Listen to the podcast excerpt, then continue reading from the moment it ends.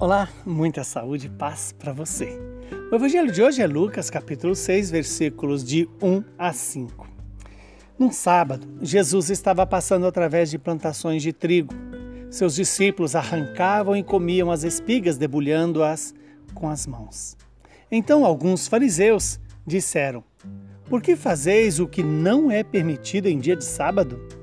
Jesus respondeu-lhes: Acaso vós não lestes o que Davi e seus companheiros fizeram quando estavam sentindo fome? Davi entrou na casa de Deus, pegou dos pães oferecidos a Deus e os comeu, e ainda por cima os deu aos seus companheiros. No entanto, só os sacerdotes podem comer desses pães.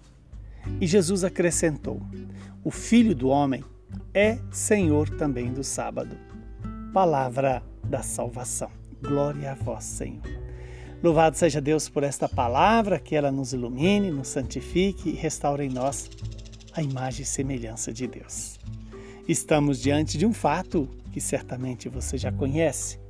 Quando Jesus e seus discípulos, em pleno sábado, colhem as espigas é, e começam a debulhá-las e comê-las. E os fariseus, movidos pelo legalismo e pela frieza da lei, diz a Jesus por que, que ele fazia aquilo, sendo que aquele dia de sábado não permitia fazer. E aí Jesus retoma um fato em que Davi, o rei de Israel, ele comeu dos pães que era oferecido e só aos sacerdotes, é oferecido no templo e era apenas aos sacerdotes é, permitido comer. E ainda mais, Davi deu aqueles pães para os seus companheiros. Aqui tem algo importante: a liberdade do amor, a liberdade da verdade, a liberdade da dignidade humana. O homem é livre para defender a vida e a vida está acima da lei.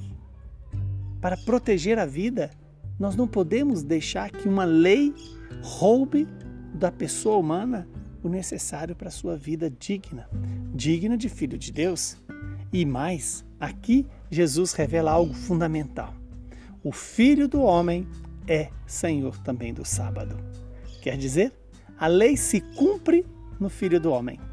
E o Filho do Homem mostra para nós que o que Deus quer do homem não é o sacrifício, mas é o amor. O amor à sua própria vida, o amor à vida do próximo, o amor ao próprio Deus. E amar a Deus é fazer aquilo que é necessário para que a glória de Deus seja reconhecida. E onde está a glória de Deus? Na vida do homem. Na vida do homem obedecendo a Deus.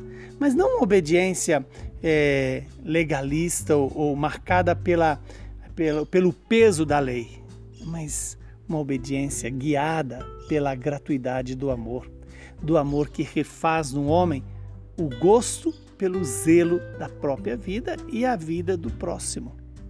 Que Deus nos dê essa experiência de per permitir que Jesus seja o Senhor também da nossa vida.